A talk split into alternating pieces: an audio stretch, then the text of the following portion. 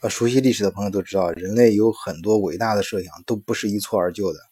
都是在反反复复中像螺旋式上升的楼梯一样，最终建立起来的。呃，欧元也不例外。其实，在一九七零年的时候，呃，欧洲几个主要的国家，包括英国啊在内，就对这个类似于欧元这样建立一个货币联盟这样一个体制发起了一次冲击。它被称为维纳尔计划，呃，有的地方称它是维纳计划。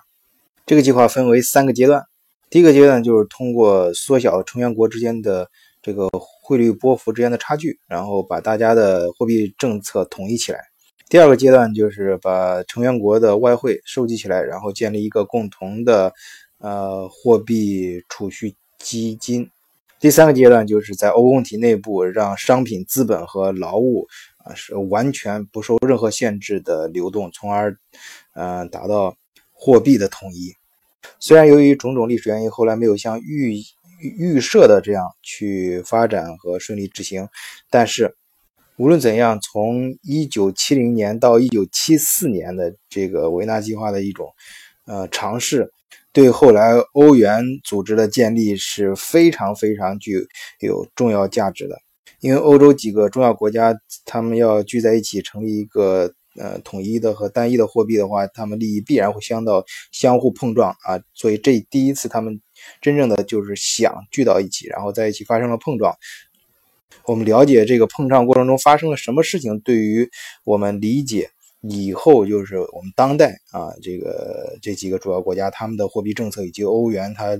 呃。内部的一些运作机制，呃，就非常有帮助了。呃，提起这七零年到七四年这段历史啊，我想主要这几节目主要从呃三个人说起。这三个人，嗯，也是这几年中的主角。他们分别是当时的呃英国的首相希斯，叫爱德华希斯；法国当时的总统乔治让蓬皮杜。还有德国当时的总理维利·布兰特，他们三个人分别也是当时，呃，英国、法国跟，嗯，德实际的国家首脑。换一个视角，也许世界大不一样。以德国视角，晚醉为你评说天下事。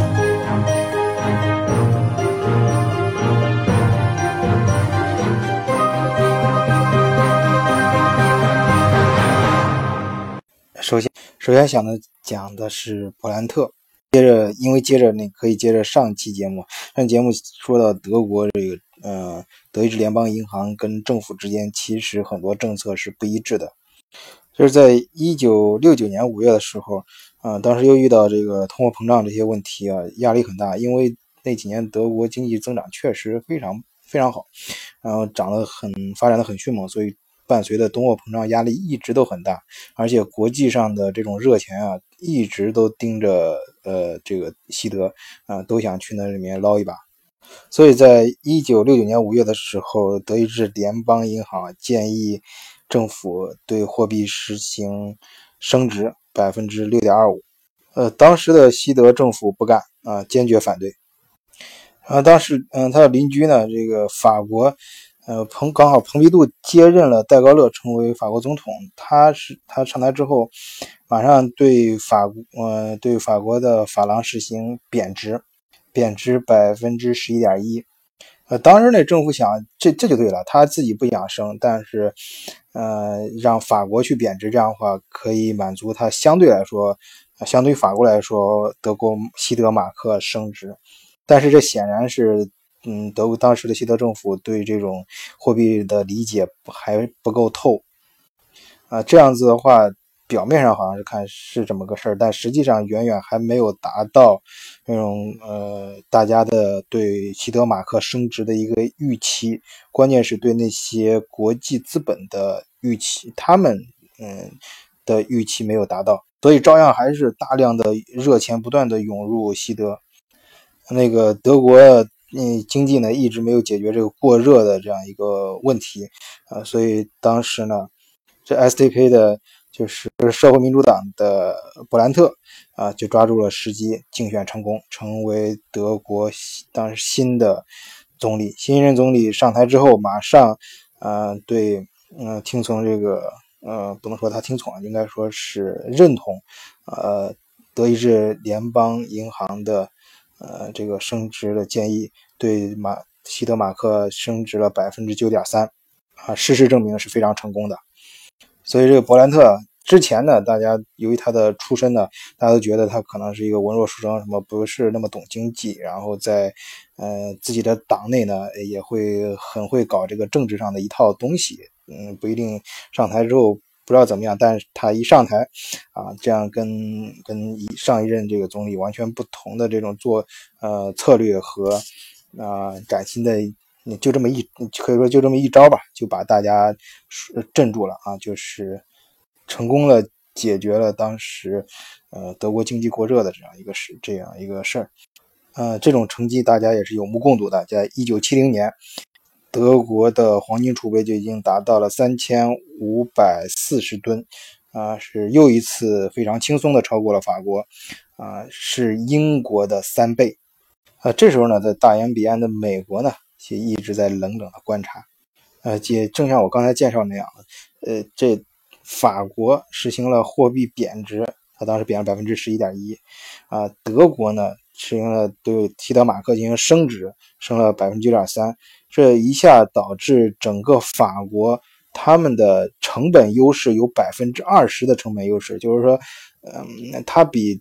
德德国生产成本要低很多，这也就是说给它的。经济发展提供了一个很有利的条件嘛。这时候，蓬皮杜刚刚上任成为德国呃法国总统，他应该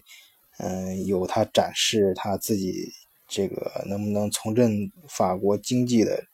啊，至少给他提供了一个比较好的一个背景和环境。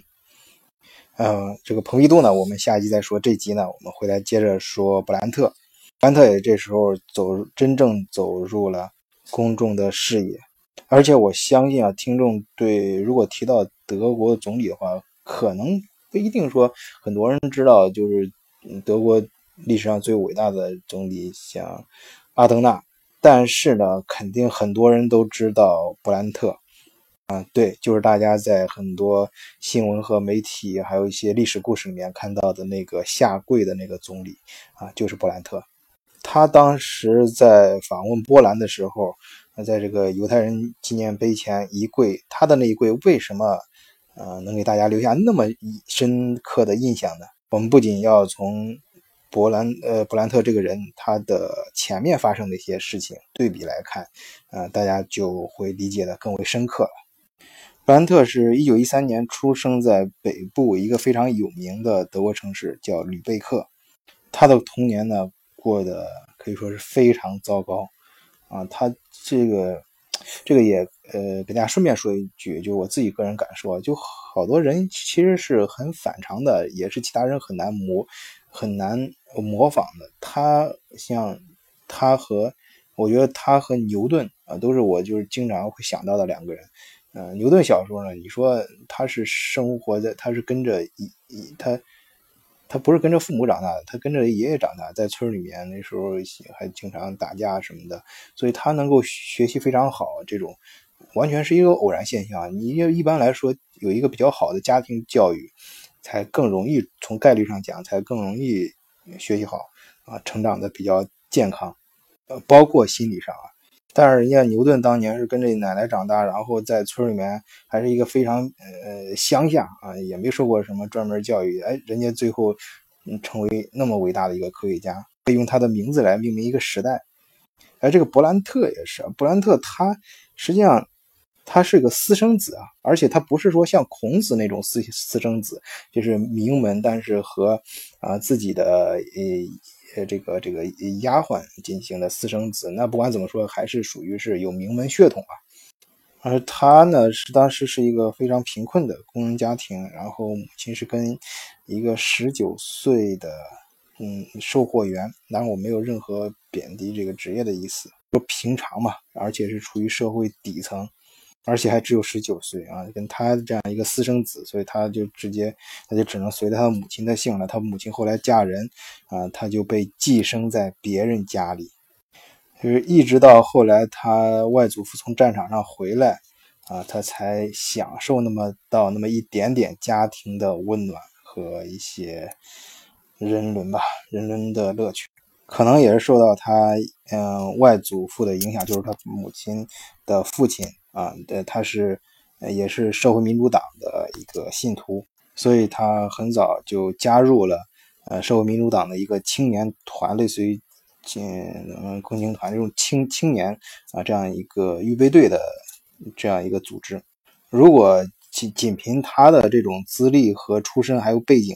啊，啊，要是没有什么意外的话，他在党里面这么混混混，我估计最多也就跟跟他的这个祖他外外外祖父差不多啊，到最后也就混个一官半职的一个小职员就差不多了。但是当时发生了一个对整个德国社会来说是一个灾难性的事件，但却成为他的一个机会，那就是一九三三年的。呃，国会纵火案，嗯，当年就是在二月二十七号这一天，呃，希特勒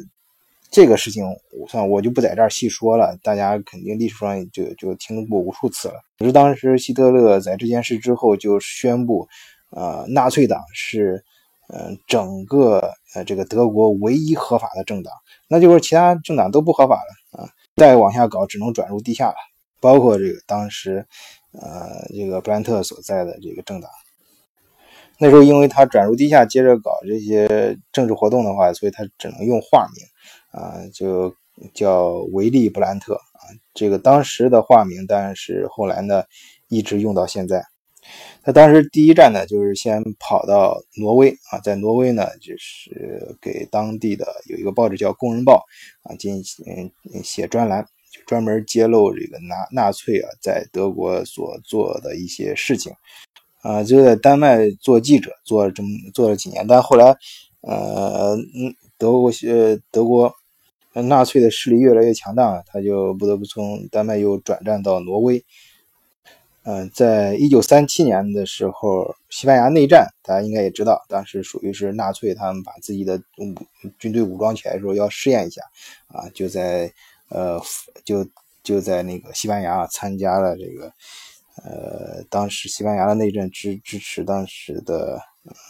当哥政权啊。那布兰特他是一个坚定的反纳粹主义者，所以说他，呃，那他知道这内幕，他就他就跑过去啊，进行当一个战地记记记者，就以战地记者这样一个身份去报道当时西班牙内战究竟发生了什么事儿。反正这哥们儿是跟纳粹杠上了，就是纳粹你到哪儿，他干什么事儿他就到哪儿去啊，就尽量就是比较啊真实的去报道纳粹的发生的事情，揭露揭露这些纳粹所做的一些呃丑恶的行径。在一九四零年德国入侵挪威之后，嗯，他就就继续接着流亡啊，就跑到了瑞瑞典啊，在瑞典呢。又接着啊，还是去写写东西啊，报道呃纳粹是如何入侵挪威的。后来在一九四五年，呃，整个德国逐渐解放，有了毛审判的时候，他这哥们就返回德国了。当时由于他这个前面见到介绍的这段历史，他跟挪威的关系非常好，就代表挪威就是常驻柏林，也是可能也是由于应应该也是他由于他在呃。反纳粹的这些种种的行动啊，自己确实是无论是战场啊，还是地下工作啊，这种都是很危险的。他用他他用他自己的这种呃事实去证明了他是一个值得大家信任的一个反纳粹的一个勇敢的人。后来就当上了柏林市的市长啊，西柏林啊。也正是因为这些历史啊，所以他当时那个下跪。才被大家那么的看重，因为他在波兰，在波兰给犹太纪念碑下跪，代表的是，呃，德国，确切说是代表的是纳粹，二战时候的侵略者。二战那时候，他本身也是一个受纳粹迫害的人，他在逃亡中坚持着反纳粹，所以就他个人而言，他根本不需要也。不应该在这里跪。但是他身为希特勒当时的总理，他代表了整个德国，所以说他一个人当时非常就他个人来说非常委屈的跪下去了。可是整个德国人站起来了。当时呢，在一九一七年，他的这是他整个往东走的出访的过程中的一个环节。他那年整个出访也是非常的成功的。首先呢，他直接访问了苏联，跟苏联签订了和平友好条约，结束了两个国家啊长达多年的这种战争状态，而且跟波联波兰还同时签订了互不侵犯条约。这个条约很，呃是非常那个，是，呃里面是非常要害的一个条约啊，就是他提出，呃双方不再。提出任何关于领土的要求，说他承认了，承认就是双方已经已经形成的，就是德奥之间的奥德尼斯河这个作为两个国家的边界，这个可以非常好的反映，嗯，伯兰特这个人啊是非常务实的作风，因为他不是什么学院派，他并不是像其他一些大国总理有很好的教育背景啊，有，当然我不是说他没知识啊，他他人家当记者什么肯定也是自至少通过自学。啊，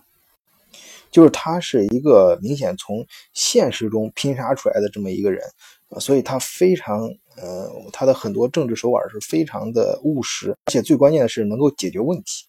是在现有的条件下，就是尊重继承的事实的条件下去解决问题，这点很不容易啊。比如说在后面我们会讲到的，你像你像戴高乐，戴高乐他就他当时就。你当时最早的时候，英国就是在我们上上一期讲到第二次中东战争之后，他看透了美国，对美国很失望，他想要回到，呃，那个欧盟参加这个小伙伴们手拉手一起共同的生活在欧洲这块大陆上，呃，求发展。但是，呃，戴高乐不允许他进来啊。我们在后面讲讲法国讲。下两集的时候再去讲。我们回来说布兰特，布兰特，你包括他个人在呃社呃社会民主党内部能够呃做到党魁的地步，也是有也是有这种素养。因为你要知道，在德国你要竞选总理，你首先要成为党魁啊，你能代表你这个政党去竞选总理才可以。是他在他在社民党内部之所以能一步一步爬升到党魁的地步。恰恰不是因为说他多么会钻营，多么会专专权，政治手腕多人，嗯，多么强硬，呃，而而恰恰相反，是因为他的妥协。呃，我记不清以前是在哪本书上看到的，讲人生啊也是这样，就是一个人你随着年龄的增长之后，你会越来越理解啊人生，特别是年龄大之后，你会你会理解，就真正的力量，你真正的强大，并不表现在。你去强硬的表态或者强硬的压制别人，而恰恰表现在你学会了妥协。这种妥协不是说随波逐流啊，至少在布兰特他的这种妥协的哲学里面的背后，是因为他看到，呃，包括他自己常说的一句名言嘛，我们不可能在喊叫声中让柏林塔，嗯，柏林墙倒塌。可能在喊叫中让柏林墙消失，必须务实的去做做些什么。而他看到的是运动，他是他认为啊，整个整个这个政治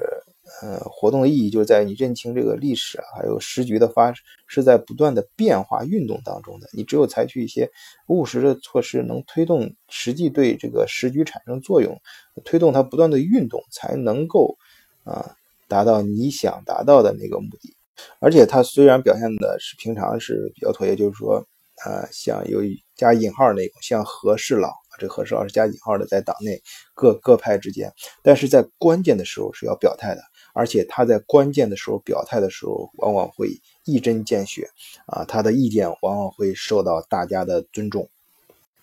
我们回到一九一七年，他那一跪呢，那是一个非常标志性的事件，也是。